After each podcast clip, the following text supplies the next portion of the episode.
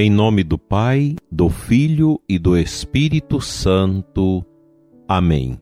Dileto e amado ouvinte, viva Cristo Rei, ressuscitado, vivo, presente no meio de nós, presente na nossa igreja, nos sacramentos, no altar, no coração do povo de Deus, que busca as sementes do reino através da escuta da palavra e da sagrada comunhão, bem como de uma boa confissão sacramental.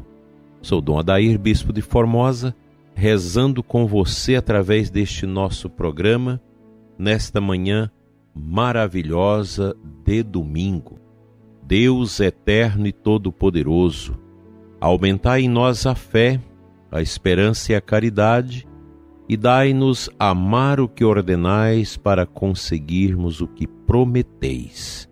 Eu desejo para você e sua família um domingo muito abençoado, com a acolhida de nosso Senhor ressuscitado no seu coração.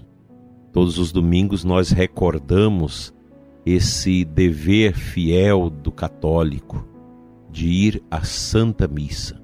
A sua paróquia é a sua casa, é a casa de todos os batizados aí da sua cidade, do seu bairro, onde você, com, com seus irmãos, com sua família, vai hoje escutar a, a Sagrada Escritura, receber o corpo de Cristo e receber esta força do Espírito já no final deste nosso mês de outubro, a fim de que o seu coração possa ser bem acrisolado no amor de Deus para enfrentar as dificuldades desta semana. Dificuldades todos nós temos, elas fazem parte da nossa existência, do celeiro da nossa história pessoal. Acontece que o cristão tem uma maneira de ser diante dos obstáculos da vida, enquanto os pagãos têm outra maneira de se postar diante dos desafios nós temos a fé. A nossa grande envergadura é a nossa fé. A fé que nós recebemos no batismo, que abre os nossos olhos para uma realidade maior do que esta que nós estamos vivendo. É preciso ter no coração esta esperança que vem do alto, que vem de Deus, que vem do Espírito Santo, que abre os nossos olhos, a fim de que a gente possa realmente contemplar, para além das aparências deste mundo, aquela essência que dá sentido à nossa vida, o mistério. Nós somos filhos do mistério. Deus é o mistério, esse mistério que se revela através do Pai, do Filho e do Espírito Santo, e juntamente com os anjos e santos, nós vamos acolhendo na nossa vida esta beleza que nos faz vencer a tristeza, a depressão, o cansaço, a fadiga, tudo isso que geralmente é um grande infortúnio para os pagãos, mas para nós cristãos a gente tem esta tranquilidade para encarar as dificuldades. Pergunta que eu faço para você é o seguinte: você vai à missa hoje? Você vai assistir, escutar a Santa Missa hoje? Vivenciar o mistério? Se você está com o coração cheio de preguiça espiritual, de assídia, de deserto, eu te aconselho, vá o quanto antes. No próximo horário que tiver a missa aí na sua paróquia, corre lá. Chega uns 15 minutos antes, vá ao Santíssimo, reze, entrega sua vida a Deus e com certeza você vai ter no seu coração a bênção, a graça e a santidade de Cristo. Como é bom a gente vivenciar a Páscoa de Jesus, essa Páscoa semanal que celebramos nos domingos. E você que é ministro, que é cantor, você que é proclamador da palavra, você é sacerdote, diácono, Todos nós precisamos do altar. Ninguém pode dizer que você não precisa do altar. Nós precisamos. Precisamos desta mesa que Cristo Nela está para nos alimentar com seu corpo, com seu sangue, com a sua alma, com a sua divindade. A Eucaristia é o centro da nossa vida católica. E nós católicos precisamos crer na presença real de Jesus na Eucaristia. Eu fiquei assustado com uma, notícia que li nos jornais da igreja, que nos Estados Unidos mais da metade dos católicos não crê mais na presença real de Jesus no pão e no vinho consagrados no corpo e no sangue de Cristo. Eu fiquei assustado. Tanto que os bispos dos Estados Unidos estão programando um sínodo, não sei se é para 2024 ou 2025, para retomar uma catequese mais profunda, a fim de que os católicos possam abraçar a verdade da Eucaristia. A Eucaristia é a presença real de Jesus. Nós não podemos negar isso. Nós não podemos, em nome da ciência, em nome desse positivismo vazio de Augusto Conte, que tanta gente propala mundo afora, negar as realidades sobrenaturais, as realidades metafísicas. De maneira alguma. Nós, pela fé, caminhamos e nos alimentamos pelos dons espirituais que Deus nos dá.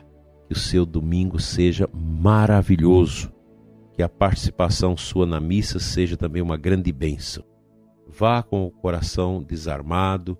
Se você tem dificuldade com o padre da sua paróquia, esqueça isso. O padre é mais do que o que humanamente ele expressa. Ele tem um mistério. Se o padre prega aquilo que você às vezes contesta, não gosta, às vezes é uma pregação mais social, mais política, Esqueça, fica no Evangelho, vai lendo e acolha a palavra de Deus. Não deixe de ir à missa. Arrume e vá logo.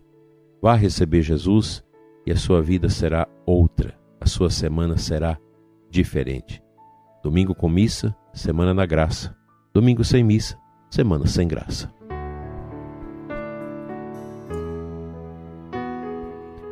A liturgia da igreja neste domingo nos apresenta o texto de Marcos 10, 46, 52. Maravilhoso esse texto que fala da cura do cego. Coragem, levanta-te, Jesus te chama. O cego jogou o manto, deu um pulo e foi até Jesus. Então Jesus lhe perguntou: O que queres que eu te faça? O cego respondeu: Mestre, que eu veja. Jesus disse: Vai a tua fé te curou. No mesmo instante, ele recuperou a vista e seguia Jesus pelo caminho. Essa passagem é muito linda. É o cego Bartimeu, filho de Timeu, que sentado à beira do caminho na entrada de Jericó, uma cidade rica e comercial naquele tempo, esmolava, tirava suas esmolas para sobreviver. Era um cego tinha seu manto de cego.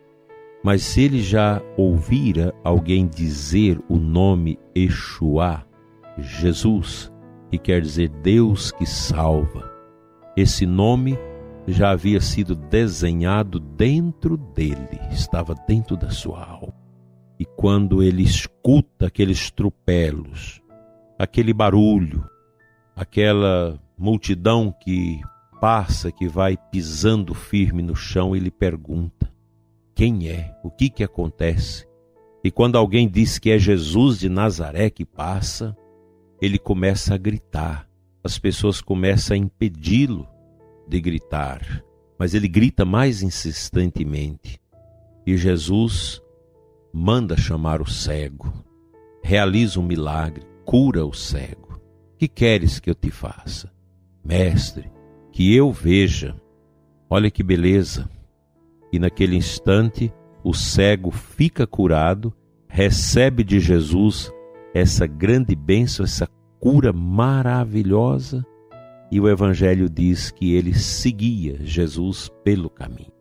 Ele não foi de volta à casa dos seus familiares, ele não foi caçar um emprego, mas ele tornou-se discípulo de Jesus e seguiu Jesus pelo caminho. Essa palavra caminho significa também igreja. A nossa igreja, no começo, ela não chamava católica, ela chamava caminho. As pessoas que aceitavam Jesus entravam no caminho. A comunidade era tida como este caminho. A igreja é esse caminho de salvação para nós.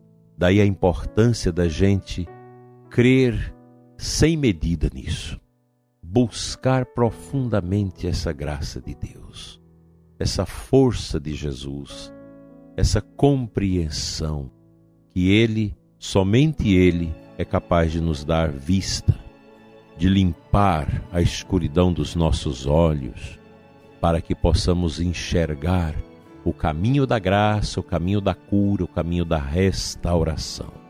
Que o Senhor Jesus fortaleça nossas vidas e tire as nossas cegueiras, o nosso orgulho, a nossa vaidade, a nossa falta de fé e nos dê esta clareza para enxergarmos com amor que o mundo do cristão não é aqui. Nós estamos de passagem aqui, a caminho, vivendo a vida da nossa igreja, para um dia entrarmos na glória do Pai, do Filho e do Espírito Santo. Amém.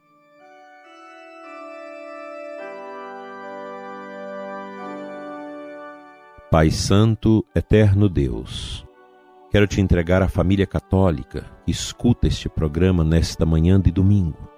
Quero te entregar, Senhor, os nossos sacerdotes que irão presidir o mistério no altar de Deus, que pelas suas mãos virá a nós a Eucaristia, o corpo e o sangue de Cristo, presente transubstanciado no pão e no vinho te apresento, Senhor, cada sacerdote que vai celebrar a missa hoje para nós, para o povo de Deus, para alimentar as pessoas com a força deste salutar alimento espiritual.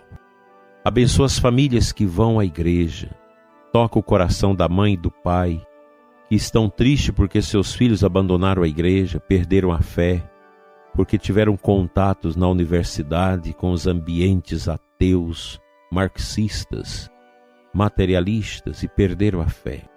Que Deus abençoe a oração desse pai e dessa mãe por esses filhos, para que eles se convertam. Abençoa, Senhor, as crianças, os adolescentes, os jovens, os casais, os adultos, os viúvas, viúvas, as pessoas solteiras, que hoje irão à missa muitas dessas pessoas cansadas e oprimidas, que elas alcancem, Senhor, de ti essa bênção maravilhosa da fortaleza interior, da cura interior pela Eucaristia. Assim seja. Amém.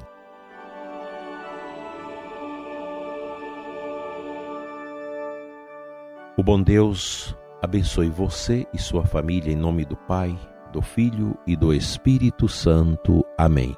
Um abençoado dia do Senhor para você e sua casa. Uma excelente semana e amanhã a gente reza novamente com mais um programa Oração da Manhã. Fique na paz, sob o olhar do nosso Deus.